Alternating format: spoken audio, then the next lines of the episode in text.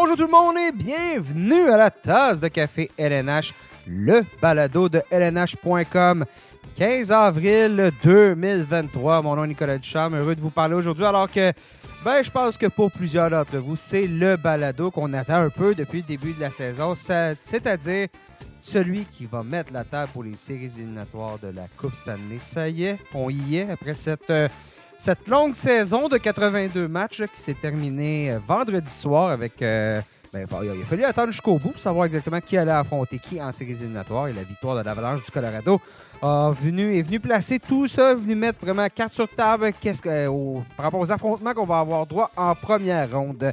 Donc, bien évidemment, aujourd'hui, ça va être euh, le sujet principal du balado, cette course aux séries éliminatoires. Pas cette course, ces séries éliminatoires. Voyons, je suis encore dans le passé là, parce qu'on parle de ça depuis quoi? Un mois, un mois et demi, la course aux séries. Alors, aperçu total, complet. On va analyser toutes les séries une par une, vraiment y aller, non seulement de nos prédictions, mais vraiment d'une analyse qui va vous permettre, vous, de vous faire une tête si vous avez l'intention de, de- de- de vous mesurer à vos amis dans le jeu des prédictions. Ça va être en deuxième portion d'émission. Tout d'abord, on va y aller avec un tour de l'actualité parce que, bien évidemment, les nouvelles qui tombent en fin de saison, il y en a plusieurs. Là, on va faire un tour en rafale parce que ça, ça ne manque pas. Donc, euh, c'est ce qui sera euh, à l'émission aujourd'hui. Avant de commencer, je vous dis, ben, si vous nous écoutez sur le site web de lnh.com, bien heureux, mais sachez qu'on est disponible sur toutes les plateformes de diffusion à peu près qui existent. Faites une, ta- faites une recherche, la tasse de café LNH, vous allez nous trouver. Euh, Abonnez-vous. Parce que là, les balados, là, on, ça va y aller. euh, après chaque ronde, on va avoir droit à un balado. Donc, euh, la journée exacte, c'est, c'est moins précis qu'en saison où c'est les mercredis. Donc, abonnez-vous, comme ça, vous êtes certain de ne rien manquer, car on va avoir un nouvel épisode. Alors, on se lance. J'ai deux invités avec moi, mes deux, mes deux plus fidèles, plus fidèles collaborateurs, si je puis dire, ceux qui sont là ben, dans presque tous les ballots, un ou l'autre, ou les deux. Sébastien Deschambault. Salut, Sébastien. Salut Nicolas. Hey, Hugues Marcel. Salut, Hugues. Salut Nick, les deux meilleurs. Je pense que je pense que tu aurais pu le dire. Les, les- les deux meilleurs avec toi aujourd'hui. Hey, On l'a entendu dans ta voix, Je c'est correct. Je m'avance pas parce que ce serait plate pour les autres que- qui veulent plus Ah. venir. Pas, pas que je veux pas les, les- leur faire de la peine, là, mais je veux juste qu'ils viennent quand j'ai besoin des autres, là, bien évidemment. Ils, ils ont juste à se forcer, qu'est-ce que je te dis? Mais on les salue parce que justement, parmi ceux qui sont là, souvent Robert Laflamme qui va être sur la couverture de la série entre le Lightning et les Maple Leafs. Une que, tu sais, je pense que je suis content de voir que, que le bon Bob est dépêché à Toronto et à Tampa parce que ça va, ça risque d'en être une bonne. celle-là. Est-ce que, Seb, est-ce que Bob va encore faire du trajet? Il va peut-être finalement partir de Tampa Bay, aller en Floride, remonter en automobile, revenir à Toronto, puis pas dormir, puis... euh, Hum, C'est, euh, on a regardé, c'est pas coulé dans le béton. Par contre, ils sont pas. euh, L'horaire concorde pas bien comme Ah non, les, hein. les- la Floride va jouer en premier en Floride. Après ça, c'est le match de Tampa le lendemain. Et donc, la Floride va quitter la Floride avant que les deux matchs du, Lightning se terminent. Donc, ça va être euh, peut-être un peu plus compliqué de faire autant de, de route pour euh, le bon, la légende Bob euh, Laflamme. Par contre, on va se tenir à l'affût pour couvrir des petits matchs peut-être décisifs de série euh, en, en fin de première ronde. On va, on va regarder tout ça. J'essaie de me souvenir, c'est quoi il avait fait l'année dernière? Il était parti de Tampa Bay en auto. ou Tampa Oui, Bay en auto. Exact. c'était Oui, rendu pour aller juste. Non, de la Floride, en fait, il avait couvert la, la série euh, des, euh, des Panthers, si je me souviens bien. C'était Panthers contre Washington? C'est ça? Euh, Attends, je vais te dire. Vas-y, là, mais. oui, mais c'est ça. c'est Écoute, ça? euh, Oui, non, parce que Tampa. Bay, il était, il était sur la série Tampa Bay-Toronto, si je ne me trompe pas. Il Mais était. effectivement, ça. les Panthers ont joué contre les Capitals. Ouais, c'est ça. Oui, Panthers contre mais- Capitals. Il avait fait, si je me souviens bien, il était parti. Il avait été couvrir le match en Floride. Ensuite, il était parti en auto jusqu'à Orlando. Fini le match, va prendre l'avion le lendemain matin, puis à quoi midi, je pense, il était euh, rendu à Washington pour couvrir le match. Je ne sais plus quel match de la série là, entre, euh, entre les Oui. Capitals et les Panthers. Donc, euh, Oui, il avait fait ça même à deux reprises, je me souviens bien, là, de traverser l'État de la Floride euh, en auto pour couvrir d'une série à l'autre avant de remonter en avion pour, euh, pour euh, aller couvrir un match, euh, euh, le- le- les matchs de sa série. Donc, c'était euh, c'était toute une première ronde pour euh, le légendaire Robert en, Lafleur. en veux-tu de la passion? Hein? Puis euh, il, il nous fait dire qu'on va chacun avoir un bon 20 dans notre casier au bureau euh, ce- à- à- après ce balado. Hey, lançons-nous, messieurs, avant de justement de parler des séries et tout ça, tout ce qui se passe aux quatre coins euh, de la LNH, ça a été assez. re- c'était du jour de bilan là, un peu partout dans la ligue. Je sais qu'il restait des matchs. Bien évidemment, les deux matchs hier, le match de Nashville contre euh, le Colorado, le match de Blue Jackets contre les Sabres, c'était des matchs qui avaient été remis. Donc, techniquement, selon l'horaire, il n'y aurait pas dû avoir de rencontre hier. Donc, hier, c'était un jour de bilan un peu partout.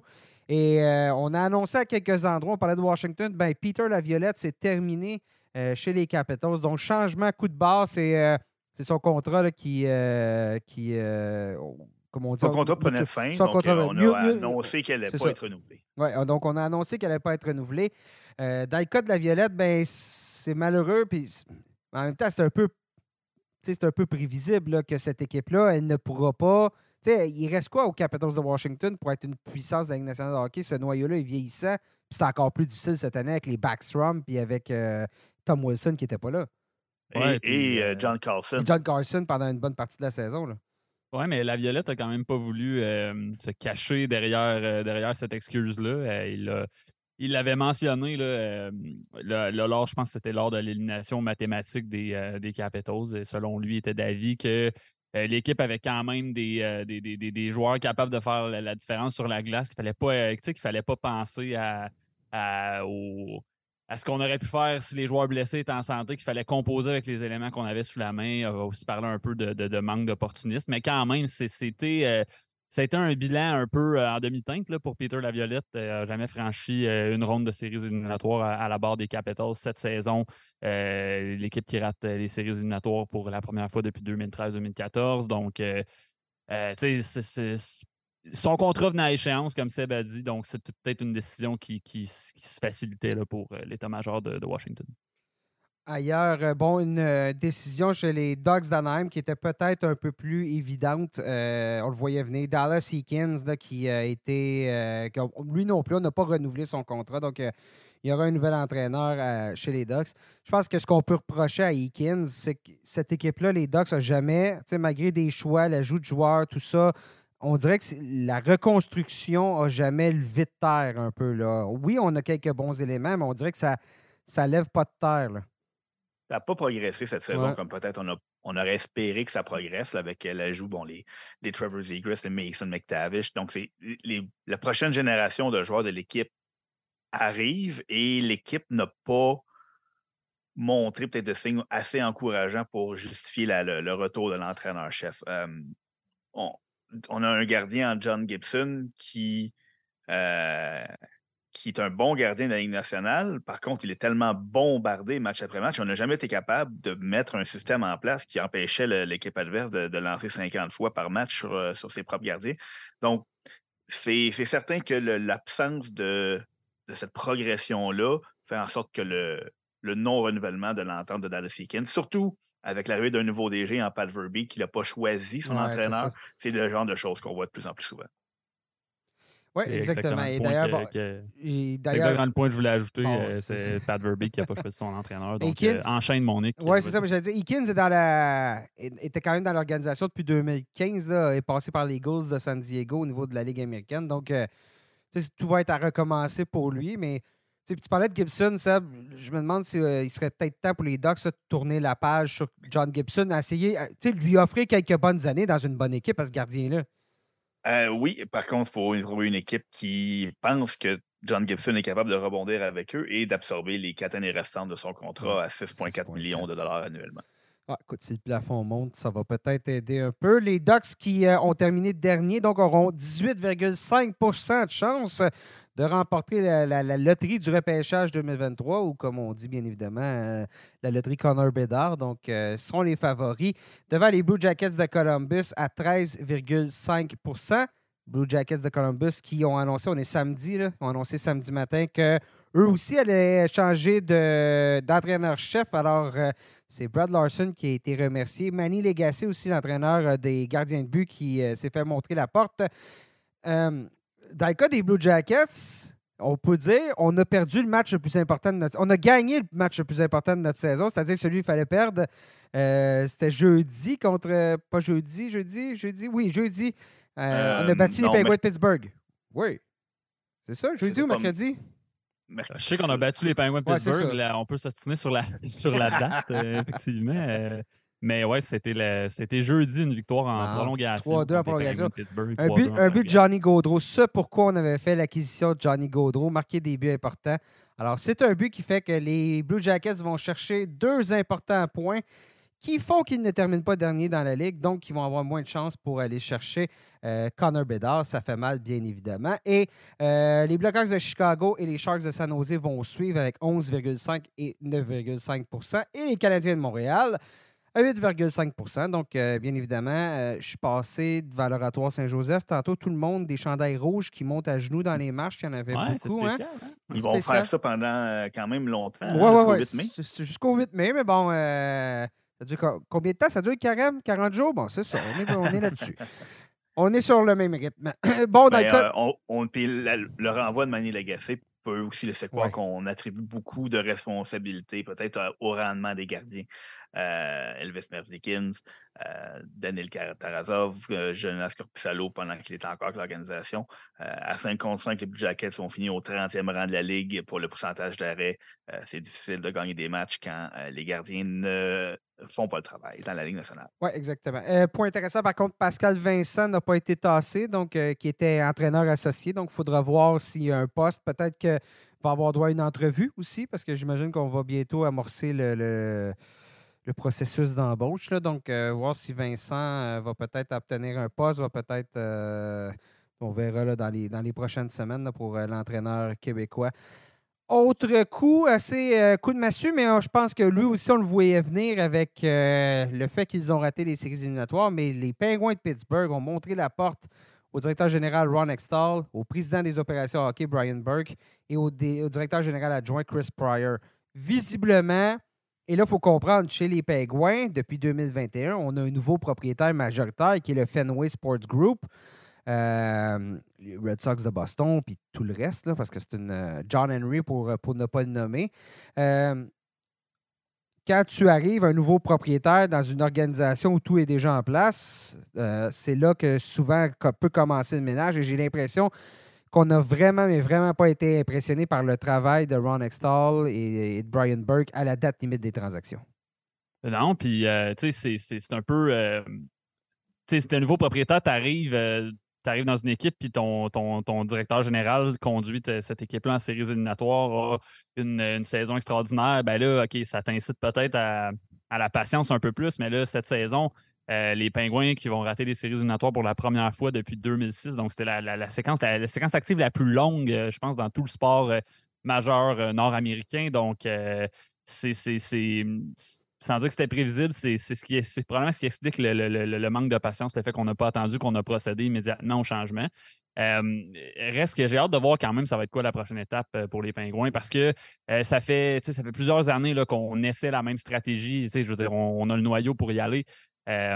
Pour, pour essayer de faire un bon bout de chemin en série. Personne ne va jamais miser contre euh, Sidney Crosby, Evgeny Malkin, Chris Letang.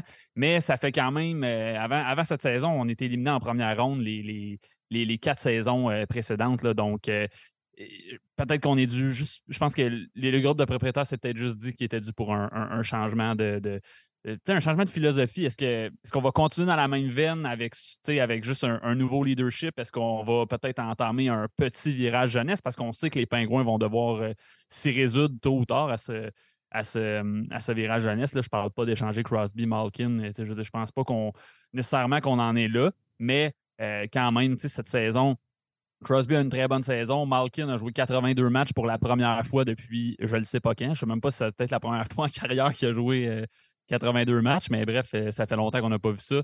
Donc, non, c'est ça. Je pense que, comme tu disais, Nick, ils n'ont pas donné beaucoup de raisons au, nouveau groupe de propriétaires de l'équipe de, les garder en place. Je parle de Ron Exall et, Brian Burke.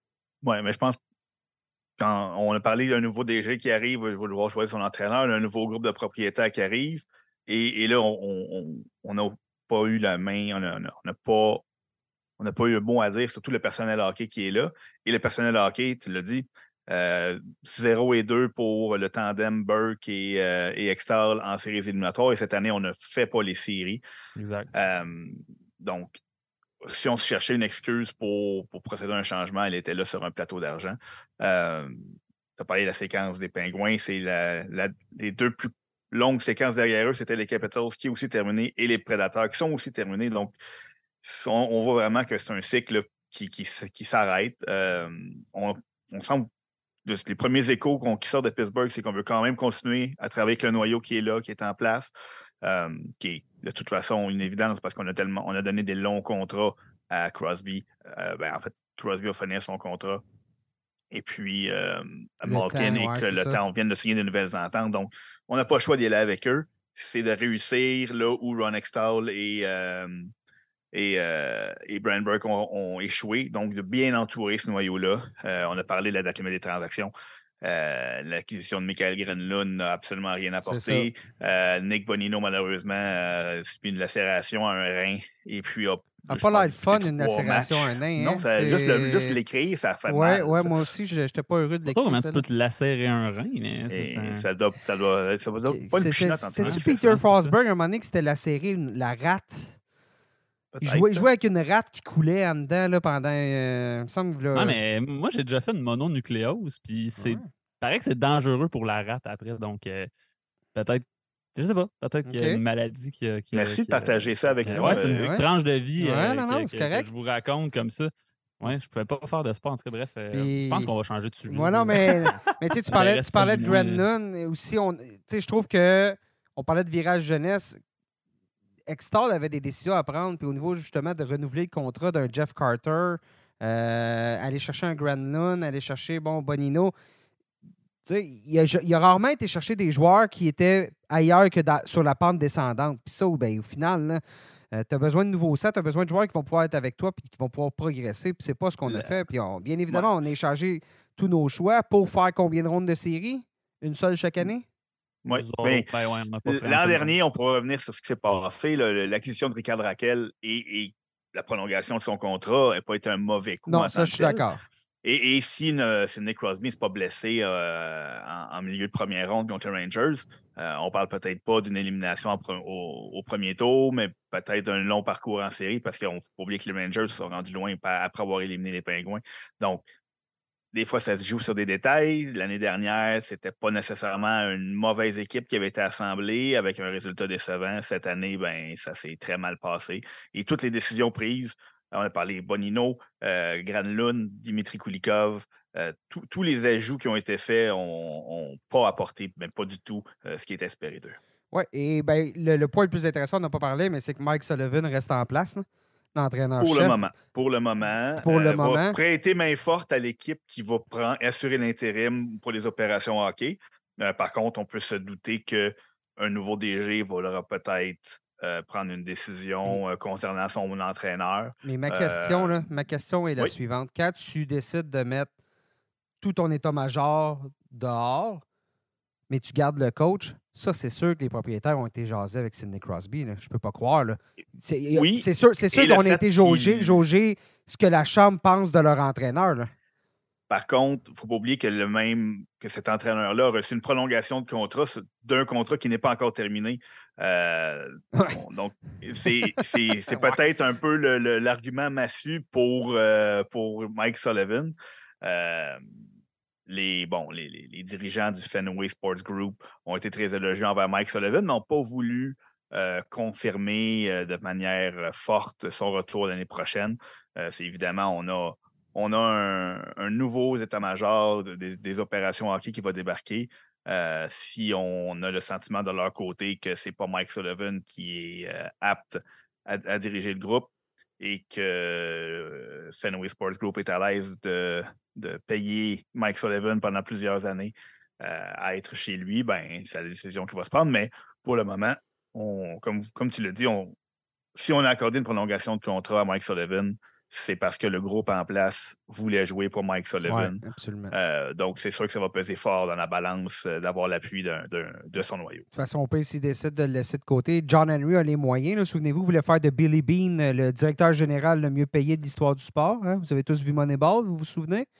Hein, la, scène, euh, la scène au Fenway Park, justement. Donc, c'est lui, John Henry. Ben, c'est lui. Non, ça, c'est l'acteur qui jouait John Henry. Là, mais si vous demandez un peu c'est qui John Henry, c'est, si vous avez vu Moneyball, c'est C'est lui. Celui qui euh, glisse un morceau de papier un vers papier, un euh, morceau de papier. Pitt. On fait tous des offres comme ça, hein, un morceau de papier, Ah, pour toujours, l'avance. Toujours. toujours. C'est- S'il y a un contrat solide dans la vie, c'est bel et bien une napkin avec un nom écrit dessus, ça c'est sûr et certain. On trêve de trêve de congédiement, trêve de mauvaises nouvelles. Ben, quoique leur saison a été de mauvaises nouvelles, soyons francs, là, mais il n'y a pas eu de congédiement. Canadien de Montréal qui a fait son bilan hier euh, au, euh, à Brossard. Bon, euh, qu'est-ce qu'on peut dire sur cette saison qui n'a pas déjà été dit au niveau, au niveau des performances? Bon, il y a eu surtout des bas, bien évidemment, on va être dans la loterie, comme j'ai dit. Ce qu'on disait hier, bien évidemment, c'est qu'on est dans une reconstruction à Montréal, puis on peut pas faire, on peut pas aller trop rapidement. C'est impossible d'aller trop rapidement. là. Oui, bon, on va commencer avec une petite, euh, petite parenthèse. Si vous avez des questions sur ce qui a été dit hier, euh, dirigez-vous vers le lnh.com. Ça regorge de, de textes.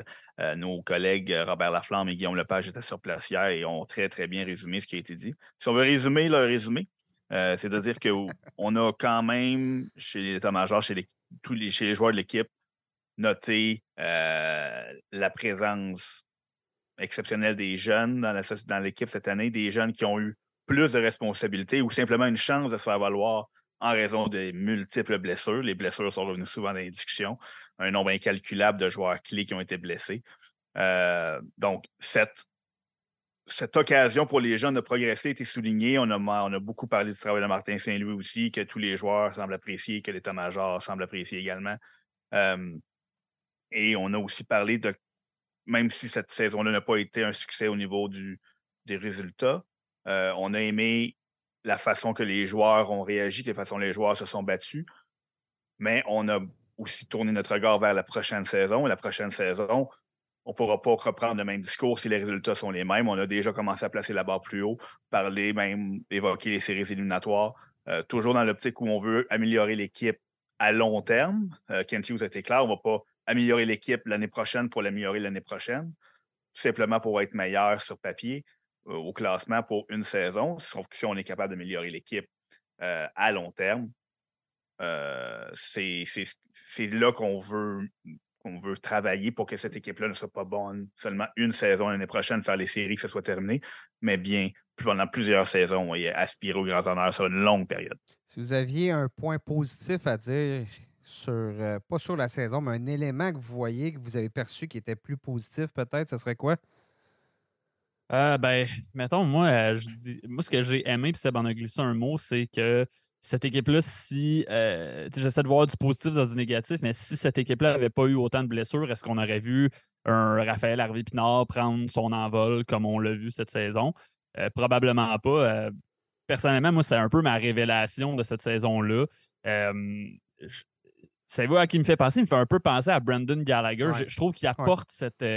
pas exactement le même genre de style de joueur, là, mais il apporte cette étincelle-là que Gallagher apportait, qui apporte peut-être plus totalement nécessairement, euh, capable de marquer un joueur énergique. Puis, euh, donc, oui, d'une part, Harvey Pinard et cette, cette façon-là que les jeunes ont eu, ont eu la chance de, de- de prendre un, un peu plus de place avec, euh, avec les blessures. Puis, je dirais aussi, euh, j'espère que je ne te le vole pas, Seb, mais je dirais peut-être la tenue de Samuel Montembeau. Ouais. Euh, C'est à moi que tu le voles. Vraiment, c'est un. Tu sais, Montembeau, c'est un, c'est un gars en qui on fondait euh, pas beaucoup d'espoir au début. Rappelez-vous, au début de la saison, on pensait que c'était Caden Primo qui allait être l'adjoint à, à Jake Allen. Puis Montembeau a vraiment pas volé son poste. A été, euh, Stats avancés, un- stats avancés, il est dans le top 15 de la ligue. là.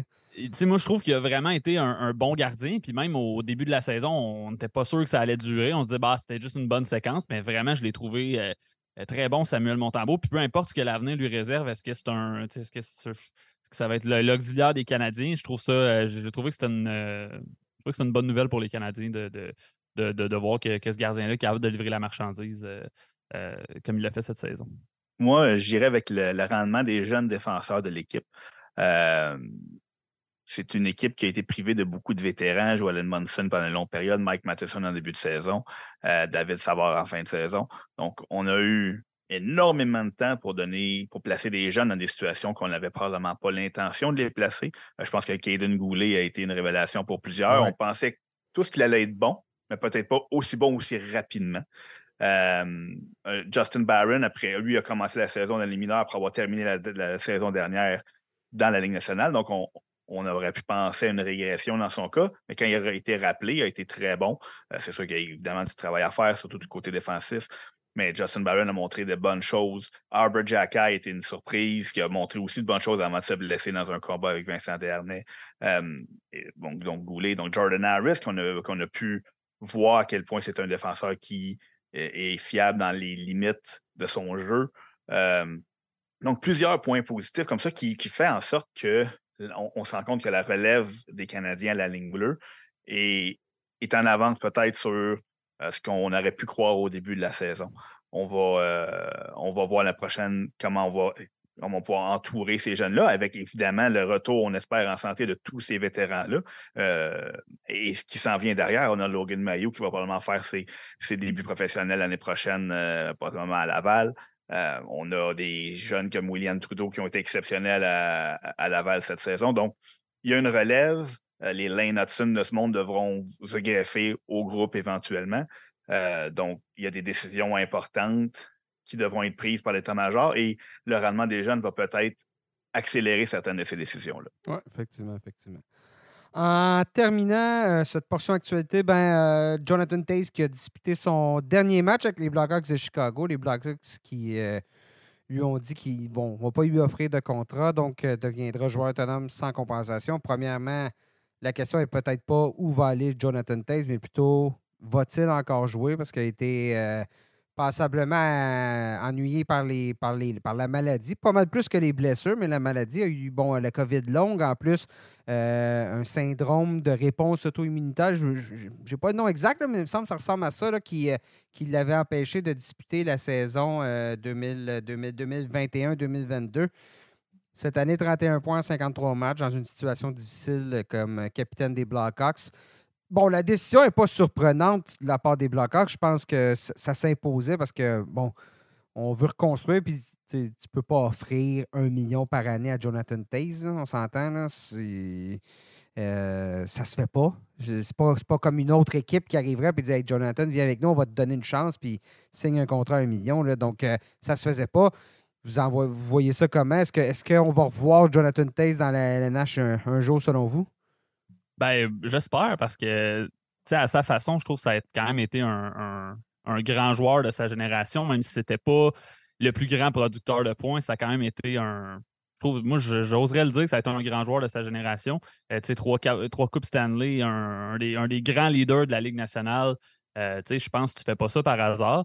Euh, je pense aussi que les Blackhawks voulaient ne pas, tu sais, je pense qu'ils voulaient couper les ponts avec Taze parce que vraiment, eux, on est dans le projet à long terme, on est dans le virage jeunesse, puis pas à moitié.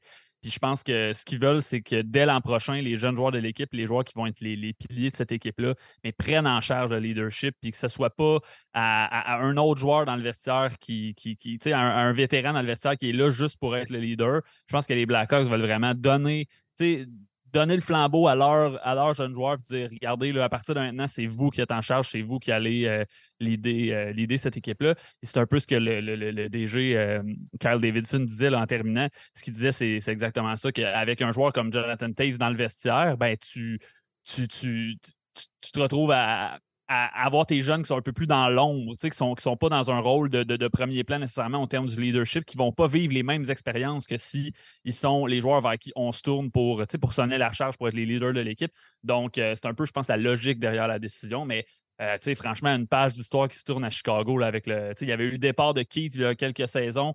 Euh, Kane qui a été échangé cette saison. Puis là, on complète vraiment le. on, ferme le chapitre avec le, la fin de la, la, la fin de, l'ère Jonathan Corey Crawford aussi. Que, bon, ouais, ouais, en plus, bien avant. ouais, Ce chapitre de succès du début jusqu'à la moitié des années 2010, c'est vraiment euh, du passé, c'est terminé à Chicago. Et j'ai l'impression qu'on va en avoir pour euh, minimum une, sinon deux saisons sans avoir de capitaine euh, du côté des Blackhawks. Messieurs, ça y est, on en parle. Parlons-en des séries éliminatoires.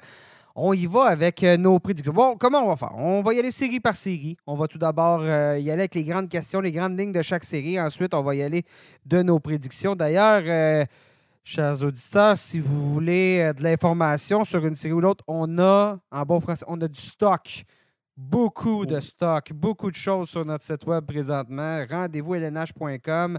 Suivez-nous sur nos réseaux sociaux. Du contenu, vous allez en avoir pas à peu près dans les prochaines semaines.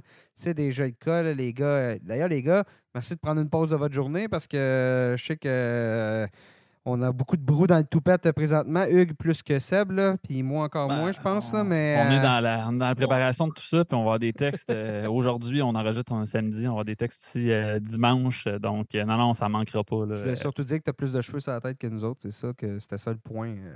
Ouais, c'est- ouais, ouais, non, Seb, mes ouais. cheveux, mes C'est- cheveux sont là. Voyons Ok, c'est moi le trouble, c'est moi. Ok, bon, parfait. Ouais, euh, J'ai l'air d'en Euh, avoir bien- beaucoup, c'est parce que je suis pas peigné aujourd'hui. Ouais, ouais, ouais, ouais. Ah, t'es peigné des fois? ça arrive, ok, c'est bon. J'ai jamais vu. Ok, on y va. Trêve de plaisanterie. Commençons, bon, avec la. la, la- Commençons avec euh, la série, pas, qui sera pas la plus amplement disputée, mais qui met en place l'équipe. Est-ce qu'on peut dire l'équipe d'une. Écoute, c'est quand la dernière fois qu'il y a eu une équipe de. L'équipe de l'histoire, l'équipe, appelle ça comme tu veux, depuis, la fin de la domination des. de- Peut-être pas les. depuis le début des années 90, je pense que la meilleure équipe qu'il a pu avoir, les Bruins de Boston, qui ont connu une saison historique, qui ont remporté 65 victoires, qui ont réécrit le livre des records de la Ligue nationale pour le nombre de victoires, pour le nombre de points, entre autres. Euh, bon, vous regardez cette équipe-là des Bruins. Voyez-vous une faiblesse si tout le monde est en santé? pas, pas vraiment. Non, hein? Euh, Seb, euh, m'a te laissé y aller. euh, oui, parce que là, on, on Non, va, on va analyser les forces en présence. Laisse, Tu concluras avec avec ta prédiction. Oui. Euh, non, écoute, le, le- le duel- le duo de gardiens a fait de l'excellent travail. Euh, Linus Ulmark, à moins d'une surprise, devrait décrocher le, le- le trophée Vézina. Euh, on a ajouté un Dimitri Orlov à une brigade défensive qui était déjà très forte. Euh, on a ajouté des Tyler Bertuzzi comme joueur de profondeur, une équipe qui manquait déjà pas de punch en attaque. Donc, c'est une équipe qui, sur papier, euh, est, est très, très bien structurée, très bien dirigé aussi avec Jim Montgomery. Même, peu importe, ce qu'on- moi, on a fait nos prédictions de début de saison, on était huit panélistes et nous, les huit, on n'avait pas mis les Bruins en série. Non. Et euh, on a ravalé nos paroles et euh, voici les Browns qui connaissent a saison commencé- historique. Donc, Non, mais je veux C'est- dire, cette équipe-là a commencé la saison avec Brad Marchand sur la liste des blessés, avec M. Nenome comme défenseur numéro un parce que euh, Charlie Charlie, McAvoy, McAvoy. et Matt Grizzly qui étaient sur la liste des blessés pour un. c'était- on- à ce moment-là, on parlait de décembre là, comme retour. Comme, euh, je pense que les deux sont, sont revenus début novembre, là, euh, dans le cas de Marchand, dans le cas de McAvoy. Euh, Patrice Bergeron, re- re- vraiment, est revenu aussi talentueux qu'il était. David Krejci, on avait beaucoup de points d'interrogation, venait d'aller jouer chez eux, retourner une année en Europe, revient, puis va connaître une belle saison. C'est difficile à comprendre. Puis en plus, on avait un nouvel entraîneur-chef, Jim Montgomery, qui s'a- qui s'amène. Puis, tu sais, vous le savez, un nouvel entraîneur-chef qui s'amène, ça fait quoi d'habitude? Ça met l'équipe à sa, à sa couleur, ça amène son système. Puis on dirait que Jim Montgomery est juste arrivé, puis est entré dans le moule des Bruins, le moule de Patrice Bergeron, de Zdeno Chara aussi, parce que euh, l'ombre de Zdeno Chara est encore l'aura, je devrais dire, de Zdeno Chara. L'ombre aussi, parce qu'à grandeur qu'il a, il faisait de l'ombre sur tout le monde. Mais euh, est encore là, cette, cette manière de tout le temps dire, gars, euh, s'il y a un blessé, il y a quelqu'un d'autre qui prend la relève. Puis Montgomery est arrivé, puis il a juste absorbé tout ça. Il a fait quelques ajustements. Il a changé le ton aussi dans, dans, la- le vestiaire par rapport à Bruce Cassidy. Puis ça donne cette équipe-là des Bruins qui, qui, qui, qui, était imbattable, là, qui été imbattable cette année. Ouais, puis je suis pas. euh, je veux dire, je suis pas prête à dire qu'ils vont aller nécessairement à dire qu'ils vont aller jusqu'au bout. euh, euh, puis gagner la Coupe Stanley, je sais pas encore. J'ai hâte- de voir. C'est- Mhm.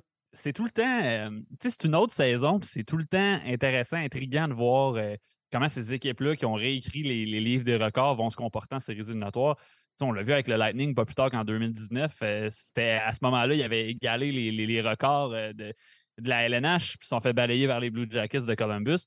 Par contre, je trouve que les situations sont différentes. Euh, tu sais, les, les, les Bruins, c'est une équipe qui a de l'expérience, qui a- surtout qui a une identité. euh, tu sais, qui ne sera pas comme submergée par l'importance du moment en séries Mhm. éliminatoires. Puis de l'autre côté, là, j'en viens aux Panthers. Je, je me demande un peu c'est quoi l'identité des Panthers dans, dans une série contre, contre les Bruins de Boston. Tu sais, oui, on a des bons joueurs. On a les, les, Matthew Kutchuk qui a été dominant cette saison. Je veux dire, qui, qui, si Connor McDavid n'existait pas, pourrait probablement être dans, la, dans la discussion pour le, pour le trophée Hart. Mais je, me demande un peu c'est quoi l'identité de cette équipe-là. C'est une équipe qui m'a pas. C'est une équipe qui m'a pas convaincu, moi, euh, durant la saison régulière. Ils ont bien terminé, mais ils ont eu beaucoup de moments d'inconstance, beaucoup de moments où on s'est dit ah, devant le filet, ça ne fonctionne pas. Euh, d'ailleurs, devant le filet, ça, va être une question là, du côté des, euh, des, des, Panthers. Je sais que tu, voulais sûrement en venir, Nick, mais moi, c'est ça. C'est surtout l'identité des Bruins versus cette identité que je recherche là un peu chez les Panthers que je ne suis pas convaincu qu'ils personnellement, on en viendra aux prédictions plus tard, mais j'entrevois, je pense, une première ronde assez facile, en pour, ce, qui est, ce, qui est, spécial, en plus, c'est que je trouve que autant Matthew Ketchuk a été vraiment incroyable pour cette équipe-là, autant je trouvais l'identité des Panthers plus claire l'année dernière que cette année. C'était clair au niveau des trios, c'était clair, il y avait Uyghur en défensif, tout ça. Cette année, avec Blad, il y a eu une mauvaise saison en plus. Les gardiens, bon, euh, parlons-en. Sergei Bobrovski a été utilisé à profusion en fin de saison. Puis visiblement, il s'est blessé, ou en tout cas, c'était pas clair, mais ça ressemblait à une blessure. Euh, Alex Lyon, rappelé de la Ligue américaine, boum, il explose. Il sort de où, Alex Lyon? On ne le sait pas. Comme Simba qui revient contre Mufasa pour. Euh, non, Mufasa, c'est son père. Contre Scar pour venir reprendre le royaume. Ben, l'Alex Lyon qui mène les Panthers en séries éliminatoires. C'est bon. C'est bravo. Merci. Lyon, c'est ça. Oui, Lyon. Wow. Ça. Hein? Le Roi Lion, c'est Le Roi Lion, Alex Lyon, c'est. Ça n'a jamais été fait en plus? Je sais pas si c'était ah. volontaire, j'imagine que oui, mais ben oui, À partir du moment où je parlais de Simba, là, on avait fait le tour. Euh, mais euh, pour parler de ton identité. Euh, oui, mais c'est ça. Mais, je veux dire, tu t'envoies qui? T'envoies qui en séries éliminatoires si Bobrovski est en santé? Ah, ça, ça va être un, un, beau, on va le savoir au premier match, mais ça se peut que ça change ben, rapidement. c'est ça, on va savoir. J'espère qu'on va le savoir avant un petit peu, ça va nous aider.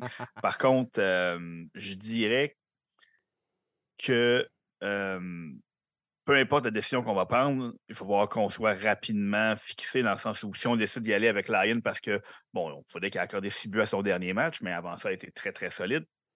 Si on décide d'y aller avec Lyon, euh, il n'y aura pas une longue, longue laisse si on y va avec Bobrovski. Euh, il est mieux de montrer rapidement qu'il est de retour en pleine possession de ses moyens parce qu'on on, devra prendre une, décision rapidement de ne pas commencer à alterner. Euh, on veut pouvoir miser sur un gardien derrière qui va pouvoir euh, faire la différence. oui, Nick? Oui, c'est ce qui s'était passé dans les dernières années. Il y a deux ans, on avait alterné, on avait Chris Dredger, on avait Bobrovski, puis Spencer Knight avait été rappelé, était sorti des, des rangs collégiaux. On avait tourné trois gardiens dans la série. L'année dernière, il me semble que c'est ça aussi. Spencer Knight et Bobrovski avaient eu du temps de jeu aussi. Et, à travers tout ça, c'est trois entraîneurs-chefs différents. C'était Joel Kenville il y a deux ans. L'année dernière, c'était Andrew Brunette. Cette année, c'est Paul Maurice. Donc, est-ce que Maurice va être capable de faire différemment? Moi, je ne suis pas certain parce qu'effectivement, si Lyon, il partait puis se fait traverser le premier match, et n'oubliez pas, le Borowski, ça n'a pas toujours été facile en Floride, mais cette année, il a eu des bons moments. Il y a un moment donné où si les Panthers étaient encore dans la course aux séries éliminatoires, c'était grâce à Bobrovski avant que, justement, avant qu'il il se blesse parce qu'il était à bout de souffle. Donc, euh, on a parlé de maladie dans son cas. L'an dernier, il avait été le seul gardien d'office. Euh, avait quand même été respectable avec c'est que l'équipe ne marquait pas l'année dernière. Il me semblait que, euh, excuse-moi, excusez, je te pensais que Spencer Knight avait du, du temps de jeu là, pour sa série.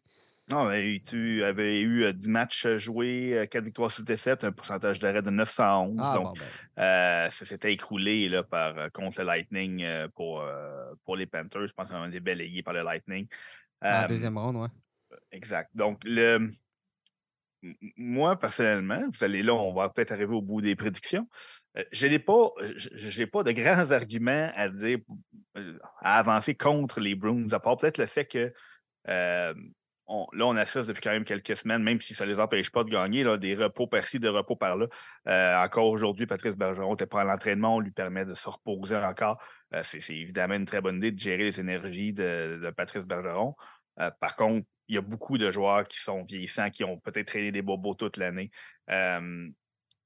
le duo Ulmax Wayman a été exceptionnel en saison. Est-ce qu'il va être. Là, on parle des séries éliminatoires, ça va être autre chose moi, j'ai sorti ma grosse surprise de la première ronde en y allant avec les Panthers. Euh, parce que je on a parlé d'identité. Euh, l'année dernière, pourquoi ça ne s'est pas bien passé?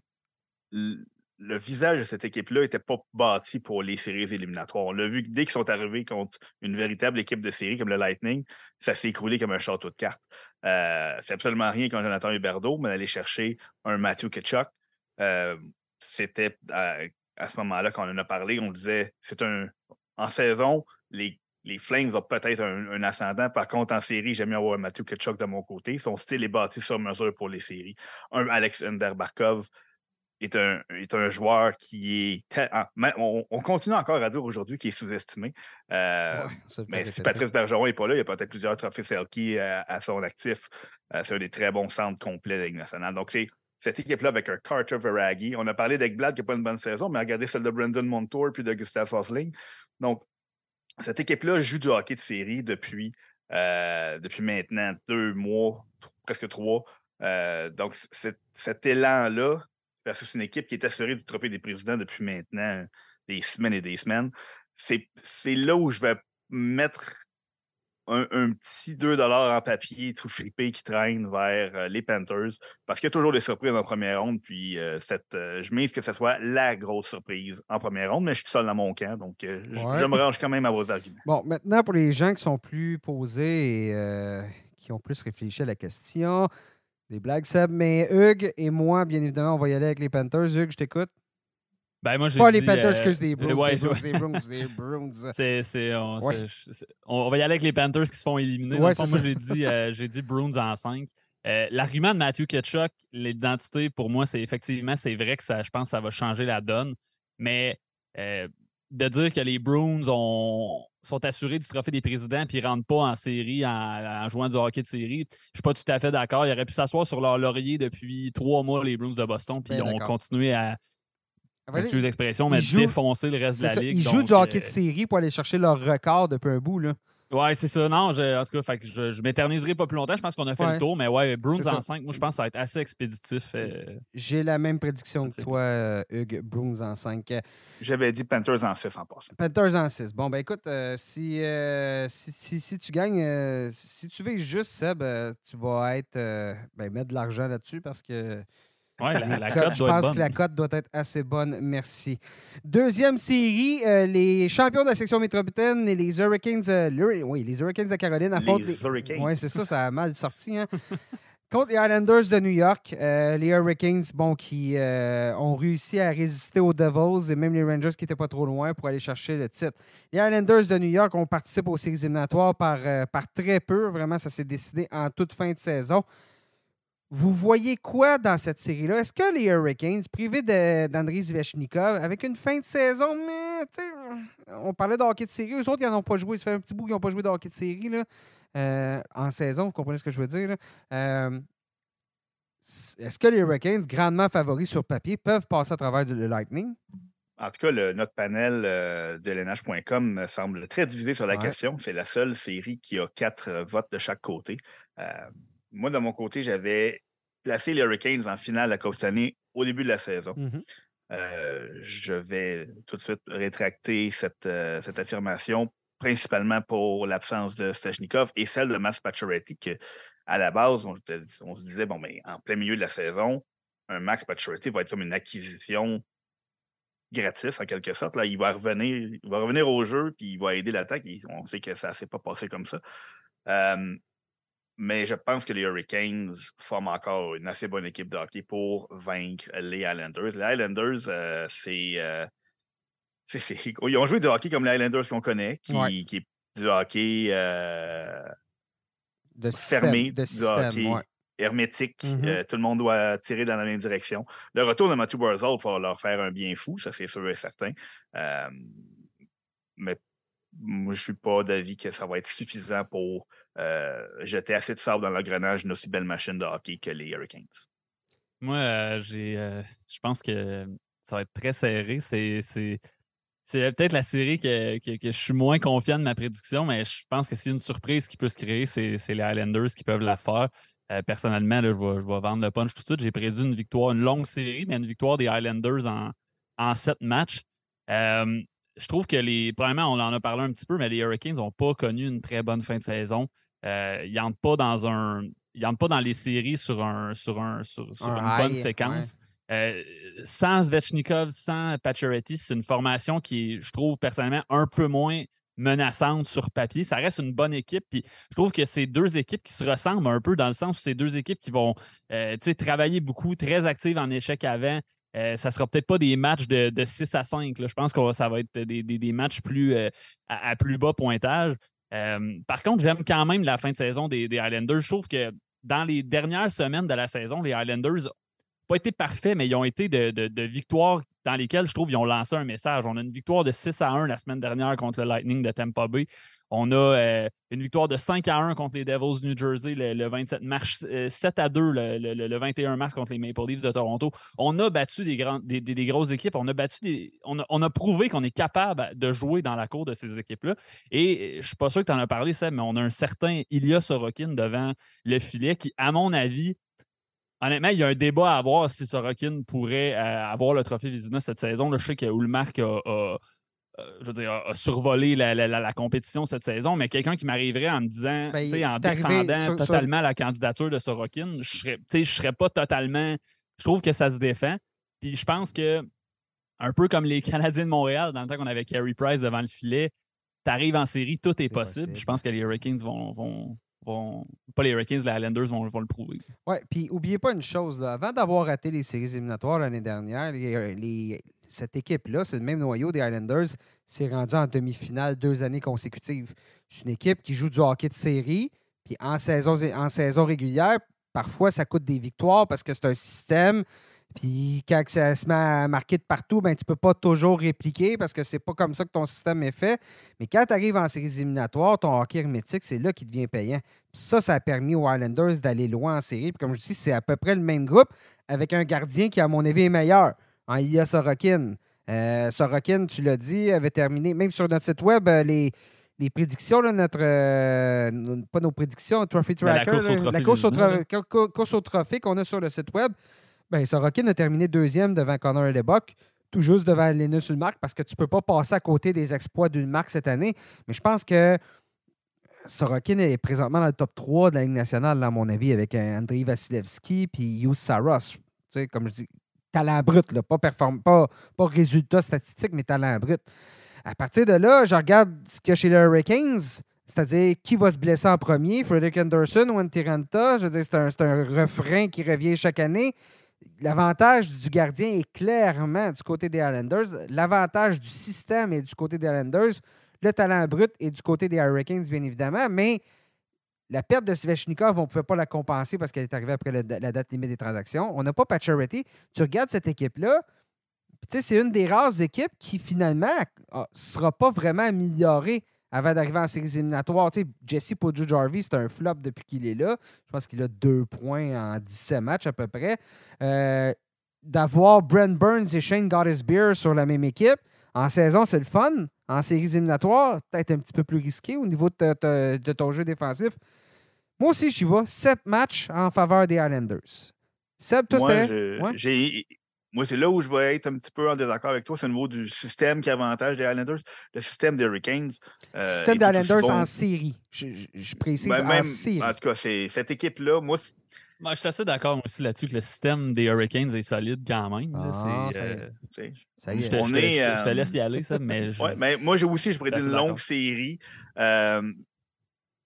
je, mise sur le, le, le, le réveil offensif des Sébastien Nao et puis des Tevo Teravainen euh, en série, là où ça compte pour que cette euh, équipe-là s'impose en sept matchs, les Hurricanes. Parce que là, depuis la date limite des transactions, les moteurs offensifs de cette équipe-là s'appellent Martin Nekash et euh, peut-être que vous avez entendu parler de lui, Yesperi Kotkaniemi. Mm-hmm. donc, c'est les deux meilleurs pointeurs de l'équipe depuis la date limite des transactions. mais un Brent Burns, un Jacob Slavin, un, Brady Shea, un Brett, Péché. Cette, cette, brigade défensive-là euh, va faire le travail devant ses gardiens. J'en ai, j'ai aucun doute. Je maintiens que la brigade défensive des Islanders est probablement la plus sous-estimée de la Ligue. Oui, c'est vrai qu'ils ont. Adam, Adam Pelec, personne ne personne parle d'Adam Pelec, personne parle de. Parce que ce pas des noms flamboyants. On laisse Noah Dobson faire sa petite affaire, mais il y a de très bons joueurs défensifs. Avec Sorokin, on verra, on verra. Mais visiblement, on est tous d'accord sur une chose. Ça devrait être une série assez serrée, merci. Effectivement. La série qui nous intéresse beaucoup, qu'on va couvrir de près, celle entre les Maple Leafs de Toronto et le Lightning de Tampa Bay. Messieurs, est-ce enfin l'année où, depuis 2004, les Maple Leafs de Toronto peuvent accéder au deuxième tour, peuvent se rendre en deuxième ronde, ou est-ce qu'encore une fois, le château, de, la rangée de dominos va se mettre à tomber un après l'autre et on va encore jouer, se retrouver à jouer du golf euh, dès le mois d'avril? Euh, je vais commencer avec un, un, un, mea culpa. J'étais peut-être un peu trop confiant avec le Lightning a deux semaines quand. C'est vrai qu'ils sont inquiétants, Seb. Là-dessus, tu avais raison. La mm-hmm. fin de saison du Lightning était plate un petit peu. Euh, je suis inquiet pour le Lightning, honnêtement. Euh, je ne l'ai pas trouvé convaincant, comme j'ai dit dans, la dernière ligne droite de la saison. je pense que ça pourrait être l'année des, des, Maple Leafs, effectivement. Honnêtement, en attaque, ils n'ont jamais eu autant de profondeur que ça. Euh, de la bonne profondeur. Le, talent brut, ils l'ont toujours eu, mais la profondeur, les joueurs qui font la différence. Là, on en a, ça fait longtemps qu'on en parle de Toronto en série, mais l'année passée, dans le match numéro 7, ils se sont fait battre par Nick Paul. Ils ne se sont pas fait battre par Nikita Kucherov, par Steven, euh, par Steven Stamkos, par Braden Point. Ben là, ces joueurs-là, les Nicholas Paul, ben, on les a, les Sam Lafferty. Euh, on est allé chercher Ryan O'Reilly qui va être genre centre de troisième trio, Jake McCabe en défensif. Des, des petits ajouts que sur, sur papier, tu n'as pas l'impression que ça fait une, si grosse différence que ça au niveau offensif, mais que dans une longue série éreintante, ces gars-là peuvent se lever et faire la différence. Je pense qu'on les a du côté de Toronto. Là, mon seul point d'interrogation, c'est devant le filet présentement. Samsonov, euh, Samsonov semble pas être à 100% présentement. Euh, on l'a vu l'autre fois, c'est dans, je pense, dans le dernier match qu'il a joué. Euh, il a semblé, il a fait un arrêt, il s'est relevé, c'était pénible. Il, avait l'air de, s'être blessé un peu, je pense, au bas du corps. Il n'avait pas l'air totalement confortable. Est-ce qu'il va être à 100% pour les séries? Euh, je ne sais pas. On a Matt Murray qui est blessé. On ne sait pas trop quand il va revenir. Puis là, on se retrouve avec Samsonov, peut-être pas à 100% puis Joseph Wall euh, devant le filet. Ça, c'est inquiétant. Honnêtement, ça, c'est ce qui m'inquiète. Mais je, pense quand même que l'offensive des Maple Leafs peut surmonter ça. Je vais juste apporter le bémol suivant. Regardez les statistiques de Joseph Wall depuis, dans les matchs qu'il a joué à Toronto cette année et même l'an passé. Mais cette année, 6 et 1, 6 victoires, une défaite, 2,16 de moyenne de but alloué, 932 de pourcentage d'arrêt on parle souvent, et, je vais amener le point suivant, que ce soit cette année avec Samsonov ou, ou Matt Murray, on, c'est un refrain, hein? Ouais, ouais, mais les Maple Leafs, leur jeu défensif, c'est leur carence. On a la septième meilleure défensive de la Ligue cette année, les, Maple Leafs. Ce refrain-là qu'on entend après année après année, il a changé cette année. Et c'est ce qui me fait dire que peut-être, peut-être, ça se pourrait que les Maple Leafs passent au deuxième tour. C'est pas fait, bien évidemment. Euh, puis Samsonov, si Samsonov, par contre, est en santé, c'est un très bon gardien, Samsonov. Là, je trouve que ça aussi, je trouve que le monde, il faut le réaliser. S'il est en santé, il a de très bons chiffres, Samsonov, cette année. Donc, ça, c'est absolument pas gênant. Puis, comme tu dis, Ryan O'Reilly, il va prendre toutes les mises en jeu défensives. Euh, s'il est sur le troisième trio, s'il n'est pas avec John Tavares sur, le deuxième, euh, sur la deuxième ligne, on verra bien. Mais s'il est il va prendre. C'est un des très bons centres en mise en jeu dans la ligue. Ça, c'est un gros ajout parce que tu ajoutes à ton temps de possession automatiquement. Tu sors la rondelle plus facilement de ta zone c'est un gagnant du trophée Selkie. Ben oui, c'est ça, c'est ça. Donc... Il a gagné le trophée Conn Smythe aussi quand les Blues ont gagné la Coupe Stanley. Euh, pas pire CV, mettons, pour rentrer en série. Ouais. Puis bon, du côté du. Oui, vas-y, euh, Seb. Non, vas-y. Vas ok, ben j'allais dire. Vas-y. J'allais dire, chez le Lightning, on n'a pas bien fini notre saison. On a des blessés. Tanner Janot est sur la liste des blessés. Au prix qu'il a coûté, c'est un peu dommage. Je vais rater le début des séries. Il y avait quelques joueurs qui semblaient un peu amochés. J'ai vu Ross Colton se blesser un peu. Donc, euh, chez le Lightning, est-ce que tout ce hockey qu'on dispute depuis trois ans, euh, deux conquêtes de la Coupe Stanley, une finale, on va être rattrapé par ça cette année?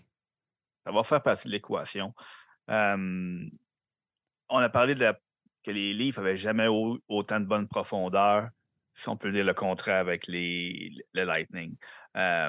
les joueurs clés qui ont permis ces, ces deux championnats-là et cette troisième finale consécutive on parle de Victor Edman, on parle d'Andrei Vasilevski. Cette saison, ne sont pas au sommet de leur art. Ce sont encore de très bons joueurs de hockey, le Victor Edman.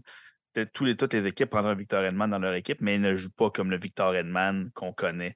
Tu es évincé de la première vague du, jeu de puissance par Mikhail Sergachev. Andrei Vasilevski, Andrei Vasilevski a été bon, mais C'est doit être la première année depuis mais, combien d'années qui ne fait même pas partie de la discussion pour le trophée Vizina. On n'en parle même pas de lui comme un potentiel mm. candidat. Euh, très bon chiffre, mais pas des chiffres d'Andrei Vasilevski. Euh, il y a une fatigue qui, qui, qui, qui de toute évidence installée. Bon, la seule chose qui joue pour eux, c'est leur expérience. ils savent comment, comment gagner. Puis on, il a souvent. Il n'y a pas Yannick Gourde qui leur a donné tellement de buts importants sur les éliminatoires aussi. Là. Aussi, euh, mais il n'était pas là l'année dernière non plus, puis ils ont quand même réussi à faire un. Pas Yannick Gourde, excuse. Euh, André Palat, c'est André Palat que je pense. André euh, Palat, qui, est, c'est, lui qui, ouais, c'est lui qui. Je pense que c'est le meneur des, du Lightning en série depuis trois ans pour les buts là, en série. Là. Quelque chose comme ça. Des buts importants en plus. Donc, c'est, c'est plein de petits éléments. là, vous avez parlé de vous de, de l'autre côté des Maple Leafs oui, il y a des points d'interrogation. il va toujours en avoir jusqu'à temps qu'il euh, gagne une ronde. Et nous sommes, je pense, tous d'avis que c'est cette, euh, année. Il n'y a qu'un membre du LNH.com, on salue ici Guillaume Lepage, qui souhaite de prolonger le calvaire des, euh, des Maple Leafs. Mais je pense qu'on va pouvoir parler sur Twitter pour la première fois de l'histoire d'une victoire des euh, Maple Leafs en, série. Ce qui n'est jamais arrivé depuis euh, l'avènement ben, L'iPhone n'existait pas à l'époque pour euh, se donner une idée. En 2004, 2004 il y bien des choses qui n'existaient pas. donc, On jouait encore avec une ligne rouge pour les deux lignes. C'est incroyable. Ah, c'est vrai, c'est avant le, avant, avant le lockout. C'est l'ancienne, l'ancienne LNH avec l'accrochage et tout ça. Donc, combien de matchs, Hugues? moi, j'ai Maple Leafs en 6. Seb? J'ai euh, Maple Leaf en 5. Oh, oh. j'ai euh, Maple Leafs en 6.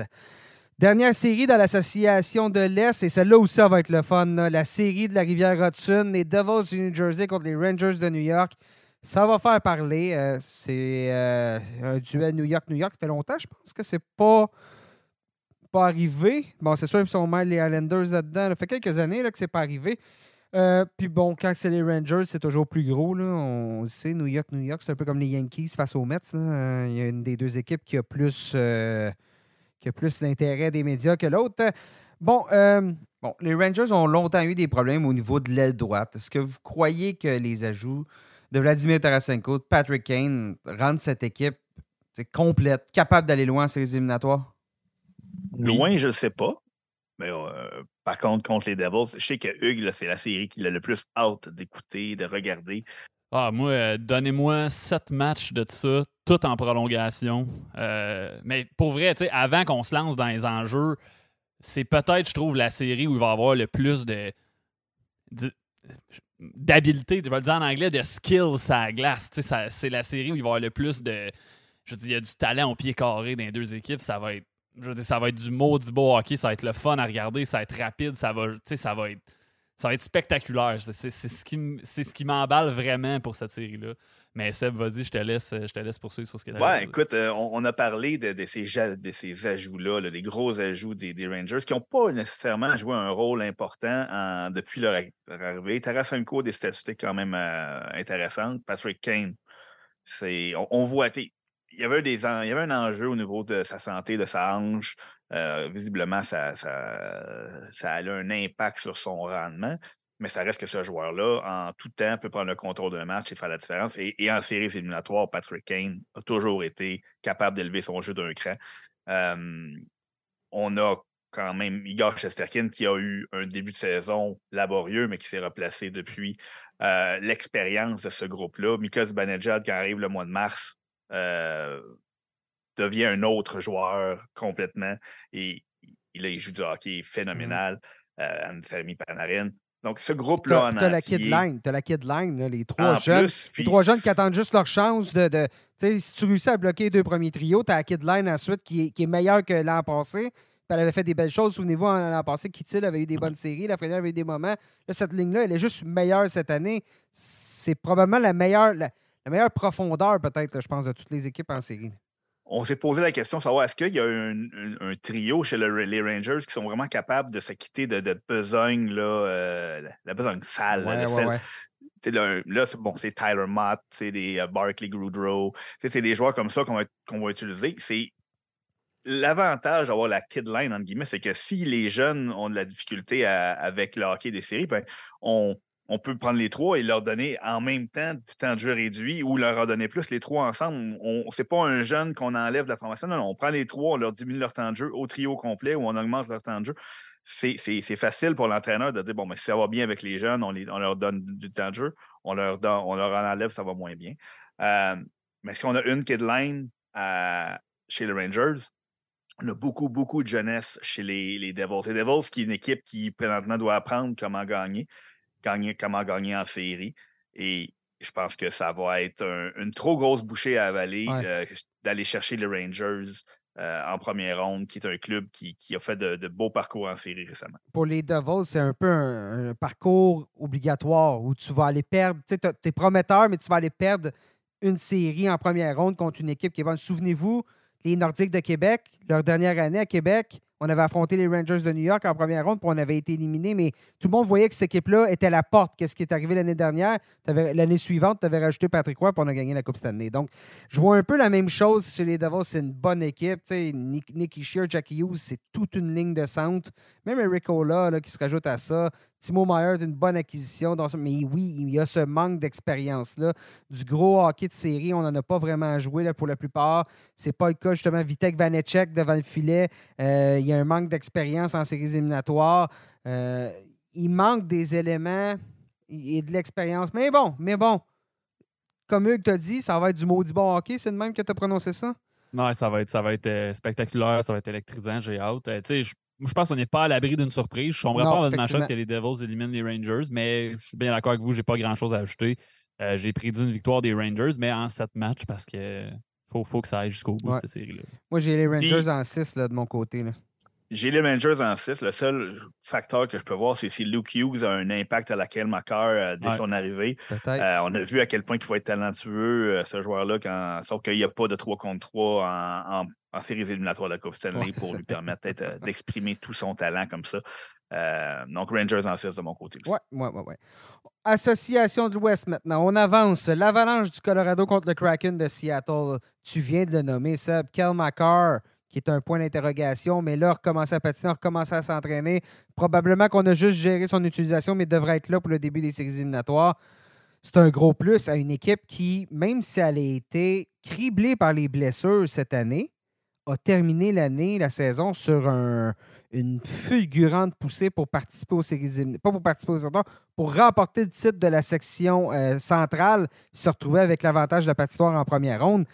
Euh, est-ce que le Kraken de Seattle peut arrêter, avec le peu d'expérience qu'on possède en groupe chez Kraken, peut parvenir à arrêter les champions de la Coupe Stanley qui, eux, justement, contrairement à plusieurs équipes qui terminent au sommet de leur section, L'avalanche de l'adversité, on en a connu énormément cette année, puis je pense que ça, ça vient aider. Donc, est-ce que Kraken peut arrêter une fusée comme ça, de la, peut arrêter l'avalanche qui, est comme une avalanche là, pour faire un, jeu de mots plat? Ouais, t'étais mieux avec le Wagnon. Ouais, Mais euh, la réponse courte, c'est non.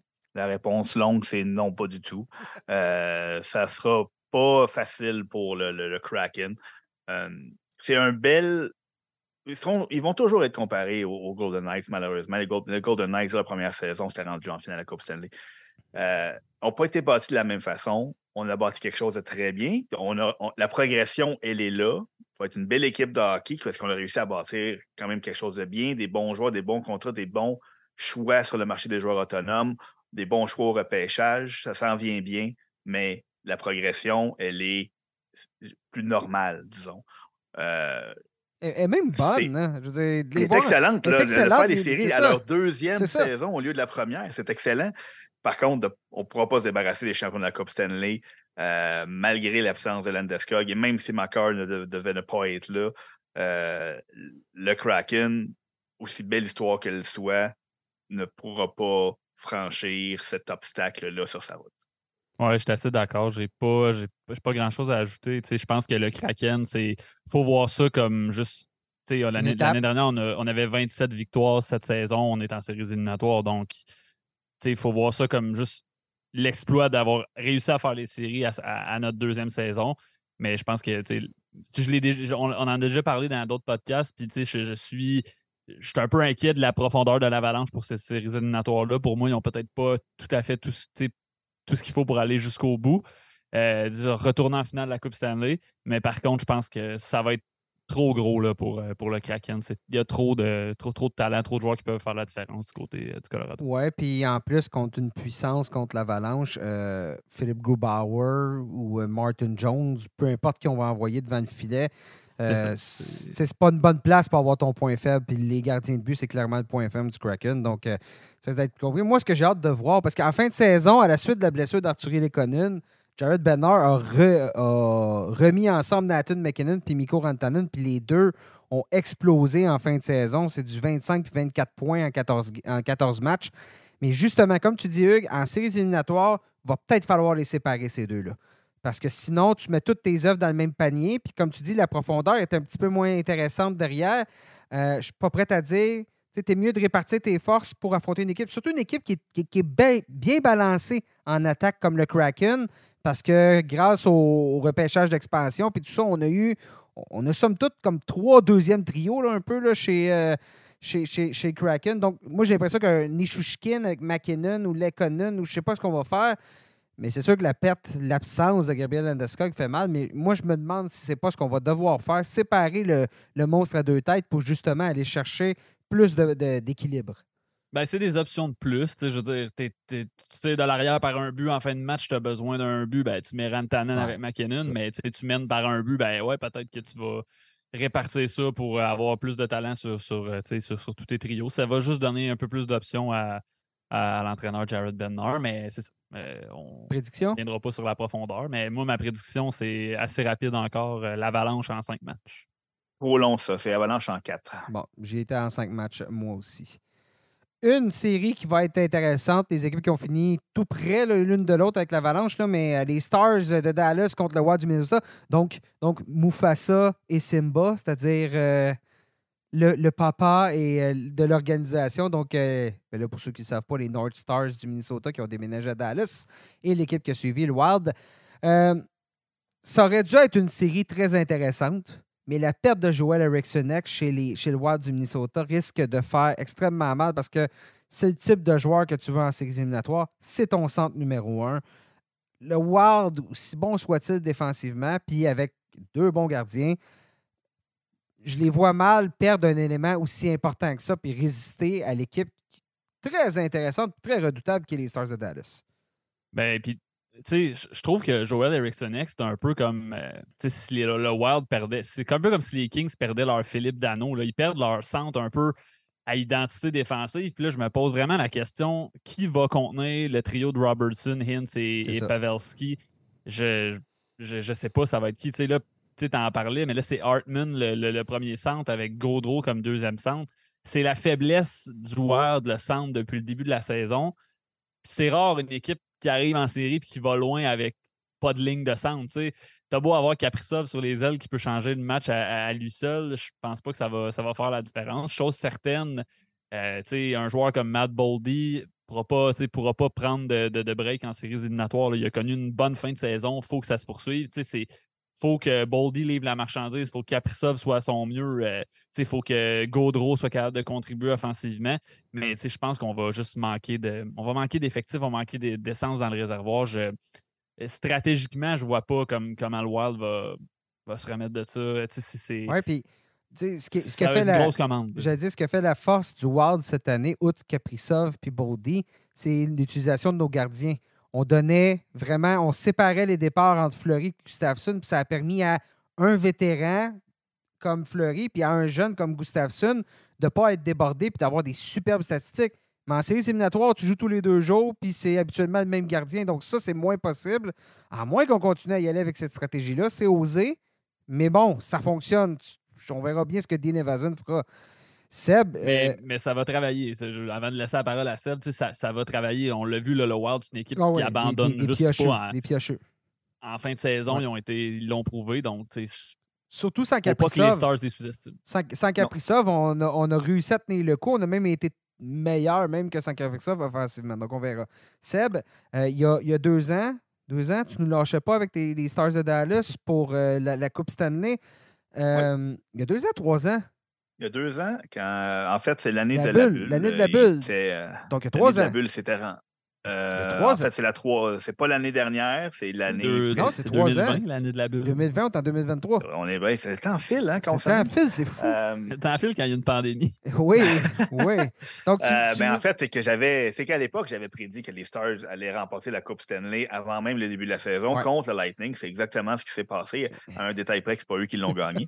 Mais, mais, euh, mais- mais attends, mais je t'amenais là-dessus parce que je me souviens de l'équipe de l'époque, puis je regarde cette équipe-là des Stars, puis je la trouve encore plus talentueuse. Beaucoup plus tout à talentueuse. fait, tout à fait. Puis euh, on avait, tu sais, j'avais dit bon, à l'époque que Joe Pavelski venait tout juste d'être acquis, euh, Corey Perry. C'était des vétérans qui avaient qui allaient pouvoir encadrer ces jeunes pousses-là. Et là, ces jeunes pousses-là sont rendus les, les leaders de cette équipe-là, ce qui fait en sorte que on, on a un Jamie Benn qui, lui, connaît une, une saison de renaissance incroyable, un Tyler Seguin qui sont dans des rôles maintenant plus adaptés peut-être à leur, euh, à leur capacité actuelle et leur brigade défensive euh, avec le, le haut combien sous-estimé Miro Iskanen encore et toujours, euh, que je, je- possiblement, moi, il, il était très haut sur mon, euh, mon bulletin de vote du trophée Norris, même si euh, vous, vous étiez tous en désaccord avec le fait Ben que oui. je l'ai placé devant Eric Carlson. Attends une bon. minute. là, non, non, là, on va en parler. Là, Attends minute. Là, là, là, c'est pas vrai, on prend une pause. Là. De tout, là, là, le- le- le- le- la course au trophée qu'on a sur notre site web, trophée Norris, unanime parmi tous les gens qui votent de LNH.com sur Eric Carson, sauf Sébastien qui l'a mis troisième, Eric Carson. Sébastien, tu as aussi participé au scrutin de nos amis anglophones de chez NHL.com. Vous étiez combien? 16? Je pense que c'était 16. C'était 16. Une seule personne n'a pas mis Eric Carson premier. Là, il faudrait peut-être que tu en viennes au fait que c'est peut-être toi qui as tort, là. Ben, on- comme, comme Eric Carlson va probablement obtenir le Norris, oui, vous allez pouvoir dire que, que j'ai tort. Euh, moi, je l'avais, évidemment, parce que je l'ai donné à Kel McCarr, qui a décidé de se blesser la journée même où on a fait les, euh, Ouais. les prédictions et donc n'a pas joué les 7 ou 8 derniers matchs de son équipe. Donc, évidemment, il, restait à, 22, so- il restait à 22 manqués, 60 là. matchs et là, ses statistiques ont l'air un petit peu moins intéressantes. Mais euh, bon, tout ça pour dire que bon. un, un joueur comme Kel McCarr est un peu plus complet à mon œil, avec des statistiques qui, même où je comprends qu'Eric Carlson a fait 100 points, que c'est pas arrivé depuis Brian Leach, etc. Moi, moi, ce que je Euh, disais, parce que je lisais, puis je lisais les commentaires aussi des gens sur, sur- Facebook sur, euh, là-dessus, puis ils disaient, moi, mais il joue pas défensif. J'ai- dit, vous voulez que les Sharks marquent comment si c'est pas Carson qui va à l'attaque? Je veux dire, comment voulez-vous qu'il- que cette équipe-là marque? là? à un moment donné, quand tu tires de l'arrière, puis il n'y a pas d'autres éléments, ben je vais y aller en attaque. Qu'est-ce que vous voulez? T'espères que tes Mais- amis te couvrent derrière, là? Si je peux me permettre d'arriver en tant que médiateur Ouais. deux, je, je dirais, moi, que j'ai un peu voté pour Carlson. Je dirais pas à contre-cœur, mais je trouve que. Oui, honnêtement, tu, Seb, viens, je- tu viens de contre cœur, Hugues, là, arrête.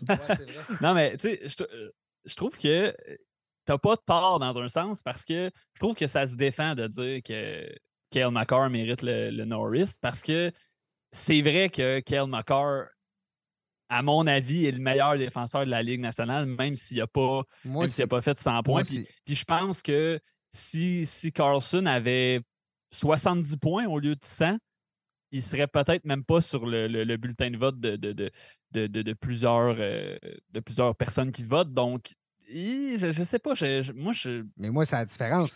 j'accepte que quelqu'un ne le mette pas premier sur, le, le- sur, son, sur ballot. Euh, Un- sur son ballot. Mon Dieu, je, je, je, je suis tellement plein d'anglicismes, de, de- de mots en anglais. C'est-à-dire, c'est même pas un anglicisme, Un- euh, Tu- simplement un tu mot en dire- anglais. J'accepte que les gens ne le mettent pas premier sur leur, leur bulletin de vote. Je comprends ça. Une personne sur Euh, 26, c'est ça que tu dis? Exactement, c'est parfait, mais, ça. Mais honnêtement, j'ai j'ai hâte de voir le, le- le vrai résultat des, des vrais voteurs. Mais je vous le dis, je suis pas convaincu que ça va être si unanime que ça. euh, les- le ce qui est unanime, par contre, c'est que Miro Iskanen va être un élément à surveiller dans cette série-là pour, faire, pour boucler le boucle. Pour Euh, revenir oui. à nos Ouais, comme c'est on ça. dit. Exactement. Puis, euh, c'est deux équipes qui, je trouve, se ressemblent énormément dans le sens où on a d'excellents gardiens. euh, on a une bonne brigade défensive de chaque côté. euh, on a de gros canons en attaque, mais une belle profondeur aussi.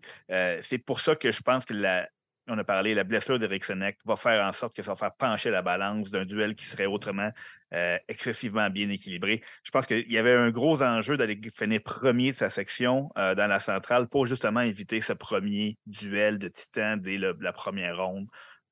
donc, je pense qu'on a tous une longue série ouais. en tête. Euh, moi, j'ai été avec les Stars en 7. Moi, juste Puis avant. euh, L'équipe qui va, qui va, qui va faire, si les Stars passent, l'équipe, ils vont sortir amochés de cette série-là, je pense, les Stars.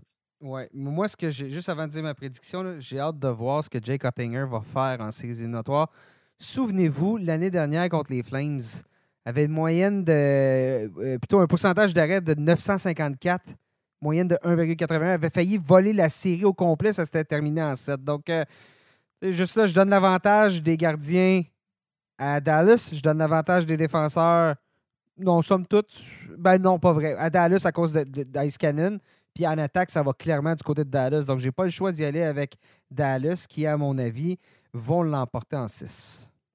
Jake Ottinger, c'est pas compliqué en séries éliminatoires depuis le début de sa carrière, un pourcentage d'arrêt de C'est 9,56. fou. Donc, euh, C'est c'est difficile d'aller contre lui. Ouais. Puis, euh, toi- moi, je ouais, avec euh, Stars en 6. Stars en 6. Bon, voilà. Il en reste deux séries. Euh, la prochaine, euh, les Golden Knights de Vegas qui vont affronter les Jets de Winnipeg. Si on était rassuré par les gardiens du Wild et des Stars, ça l'est pas mal moins, c'est pas mal moins certain du côté des Golden Knights. Bon, Logan Thompson, on n'a pas de nouvelles positives, pas vraiment de changement dernièrement. Ça semble être Laurent Brossois qui va amorcer euh, les séries éliminatoires devant le filet. Laurent Brossois, qui, je vous rappelle, a joué un peu de hockey dans la Ligue américaine cette année pour reprendre la forme, n'était pas là en début de saison, a été opéré. C'est un gardien qui a tout le temps été un numéro un, un numéro 2 plutôt dans sa carrière. Derrière, c'est Jonathan Quick qui connaissait une saison de misère avant d'être échangé euh, bon, des Kings aux Blue Jackets, aux Golden Knights, mais qui n'a rien cassé là, chez les Golden Knights. Euh, sur papier, techniquement, je veux dire, la différence de points, tout ça, ça devrait être les Golden Knights. Surtout que les Jets ont mal terminé la saison. Mais réellement, dans la réalité, est-ce que ces deux équipes-là sont beaucoup plus proches que ce qu'on pense? À Ben, cause du duel devant le filet, on a un côté, on a Connor LeBlanc qui a été un des, des excellents gardiens de la Ligue des dernières années, et cette année euh, encore plus. Euh, ça va peut-être resserrer un peu les choses. Par contre, n'y a rien chez les Jets présentement qui, laisse croire qu'ils sont capables de sortir cette surprise-là. C'était une course de tortue un peu dans l'Ouest pour, s'emparer de la dernière place de quatrième house.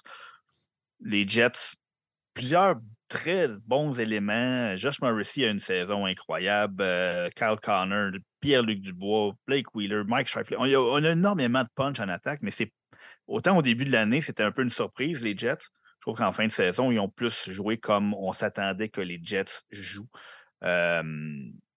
Je, je- ils m'ont pas convaincu de la saison. Je suis toujours pas convaincu.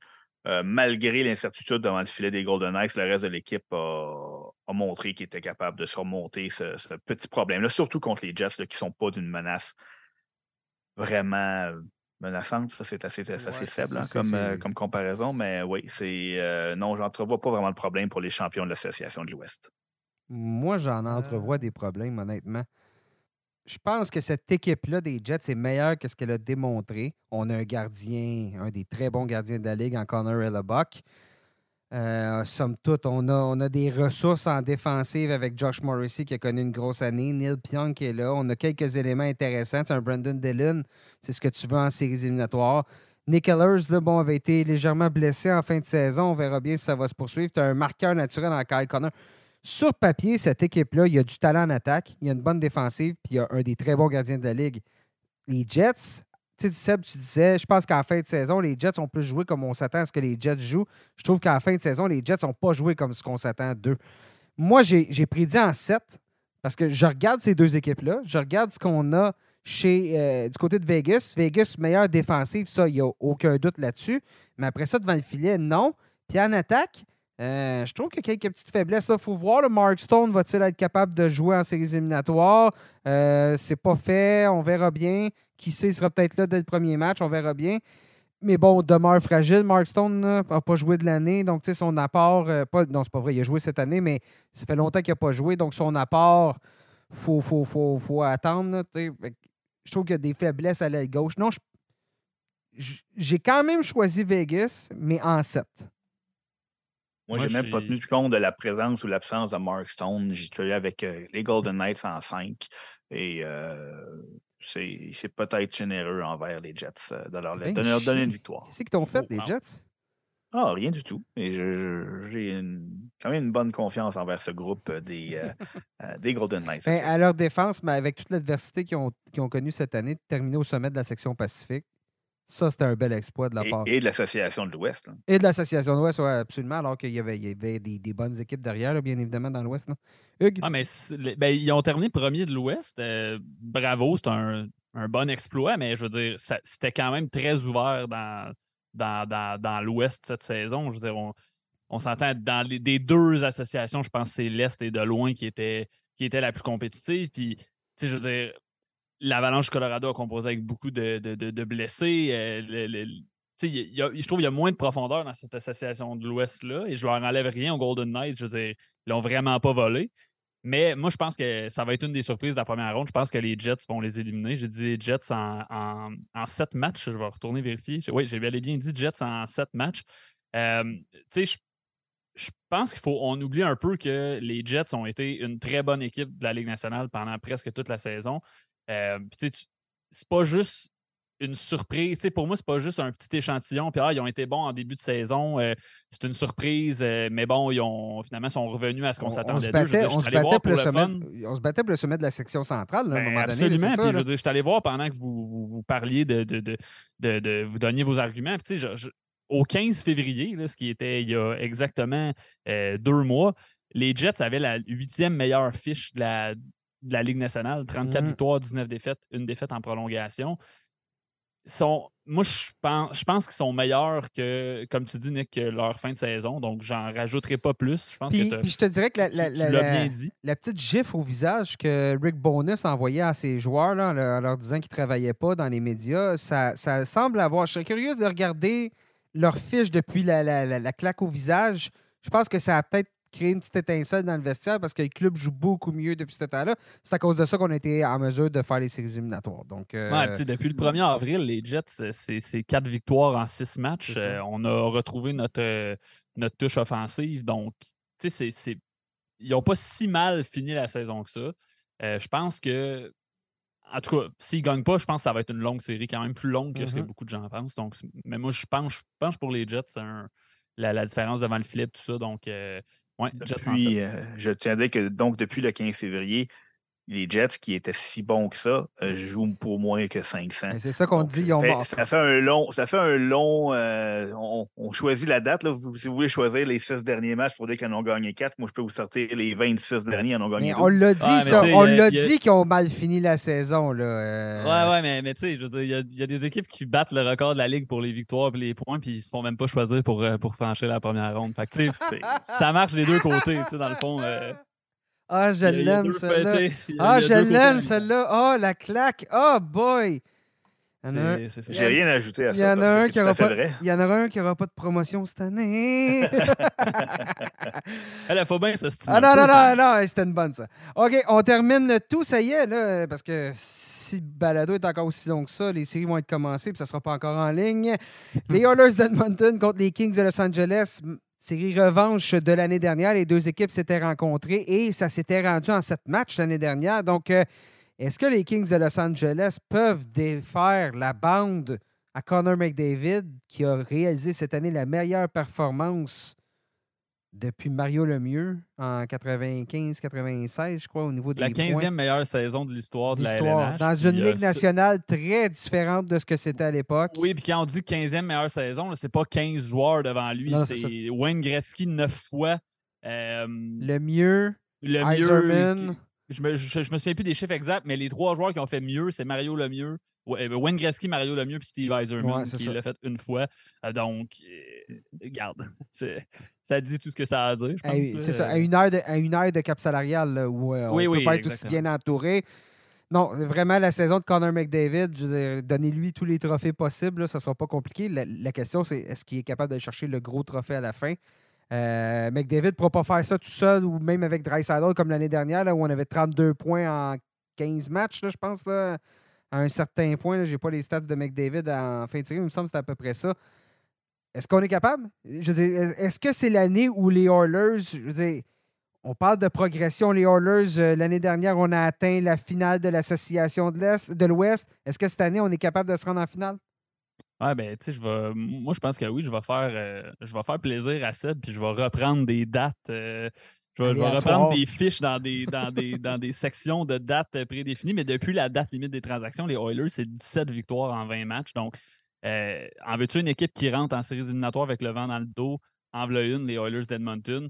Euh, pour vrai, je pense que c'est peut-être leur année. Tu sais, je pense que c'est l'année qu'ils peuvent Mhm. peut-être aller, aller au bout. Je Connor McDavid, Leon Draisaitl, à, à- à eux deux peuvent, euh, peuvent gagner une série. Je pense que ça va être trop pour les Kings de Los Angeles, qui vont en avoir juste un peu trop plein les bras.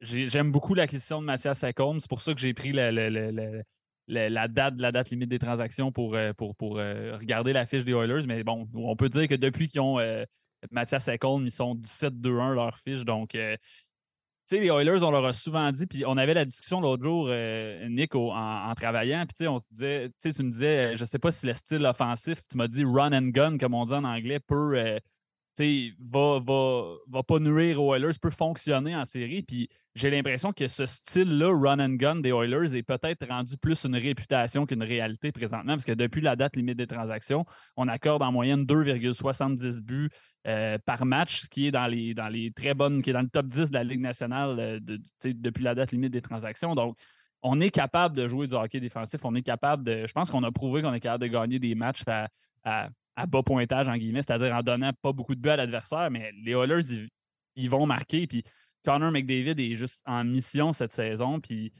sais, je sais pas vous, mais moi, à titre personnel, maudit que j'aimerais ça, qu'après avoir fait la, la, la meilleure saison depuis je sais plus trop combien d'années dans la Ligue nationale, il conclut ça en levant le, le- le gros saladier. là, Ouais, le, serait- le- le conte de fées serait. Ça serait un conte de fées, ouais. Mais je regarde là, depuis, les- dans leurs sept derniers matchs, les Oilers, on donne en moyenne 0,86 buts par match. 0,86 buts. Tu demandes à n'importe qui, quelle équipe, lors des sept derniers matchs de saison, a cette- ce pourcentage-là de, de buts accordés. Puis tu peux être sûr que partout, va- personne ne va répondre les Oilers. C'est pas un réflexe de répondre les Oilers sur une question comme ça. Puis, je veux dire, les Stars ont terminé deuxième. 1,63. C'est les Jets de Winnipeg qui sont troisième. Je sais pas, ça a l'air qu'ils sont pas bons, mais en tout cas, ils sont, sont, sont troisième. Mais, euh, mais je Il veux y en dire... a un autre qui n'aura pas de promotion. Oui, c'est ça. Mais, mais, mais, mais pour, pour se dire une idée, là, juste les Jets qui sont troisième donnaient en moyenne un but de plus par match. C'est énorme, c'est pas proche. Là. Donc, le jeu défensif, l'arrivée de Mathias Ekholm, on dirait que ça a stabilisé tout le monde. Euh, Puis là, on parle de jeu défensif, bien évidemment. Et là, chez les Kings, ça va être un, tout un travail de la part de Andy Kopitar et Philippe Dano de venir arrêter McDavid et euh, Leon Draisaitl. Mais c'est deux joueurs qui ont prouvé qu'ils étaient capables de museler des gros attaquants par le passé. là. On avait Ouais. dit l'année dernière euh, quand, que c'était peut-être le pire match-up en bon guillemets, en bon français, euh, pour les Oilers affronter les Kings à cause justement de la présence de Kopitar, de la présence de Dano. euh, et ça avait été une longue série.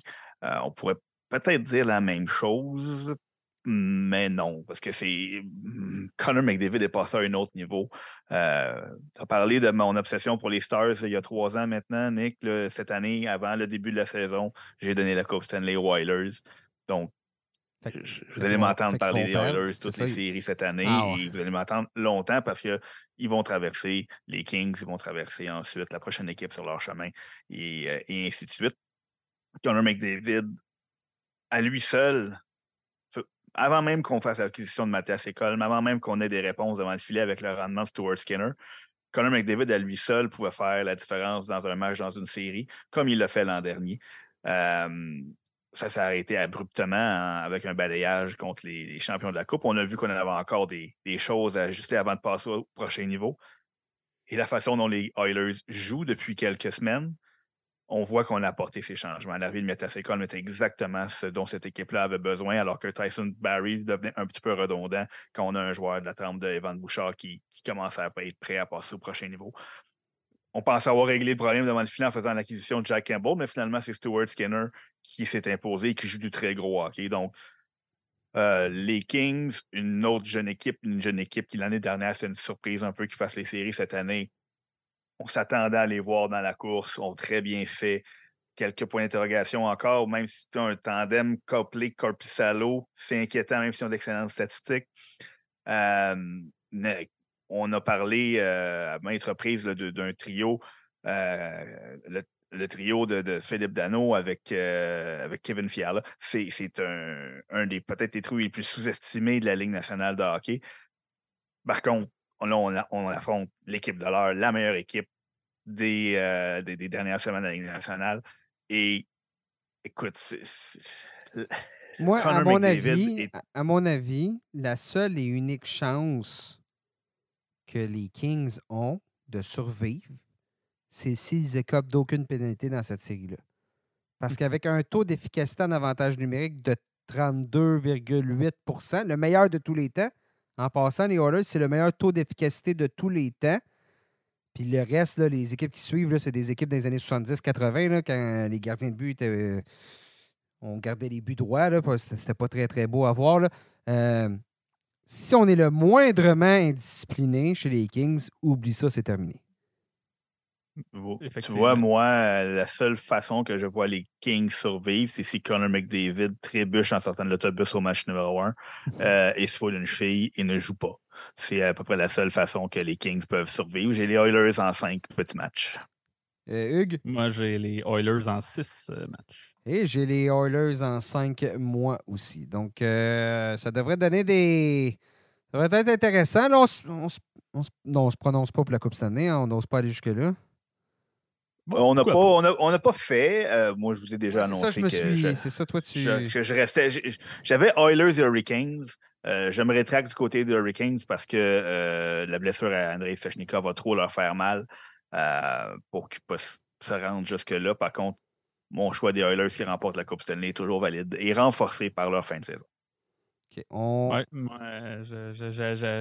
en début de saison, j'avais Flames et, euh, Hurricanes. Euh, donc, Flames, on sait tout de suite que ça ne fonctionnera pas, mais je me rétracte aussi, je pense, du côté des Hurricanes. Donc, ouais, j'ai le goût de dire les Oilers aussi. Ça serait, ça serait le fun, ça serait un peu la, une belle façon, comme j'ai dit, de, boucler la boucle avec cette saison. Euh, historique de McDavid. J'avais, je pense que j'avais moi aussi Flames Hurricanes. Il me semble que c'est ça euh, que, j'avais choisi. Je me rétracte, je me rétracte brusquement dans les deux cas. Euh, écoute. Tu avais Andrei Svechnikov d'ailleurs pour le Connie Smite. ça, va, ça va très bien se passer, ça, même si, euh, même si les Hurricanes vont en finale.